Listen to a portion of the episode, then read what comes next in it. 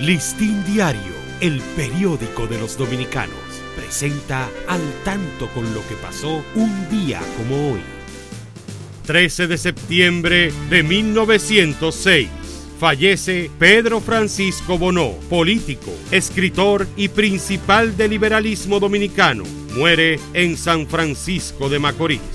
1916. Sale a la luz el periódico El Progresista, quincenario político.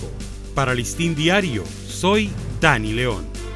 Listín Diario, el periódico de los dominicanos, presentó al tanto con lo que pasó un día como hoy.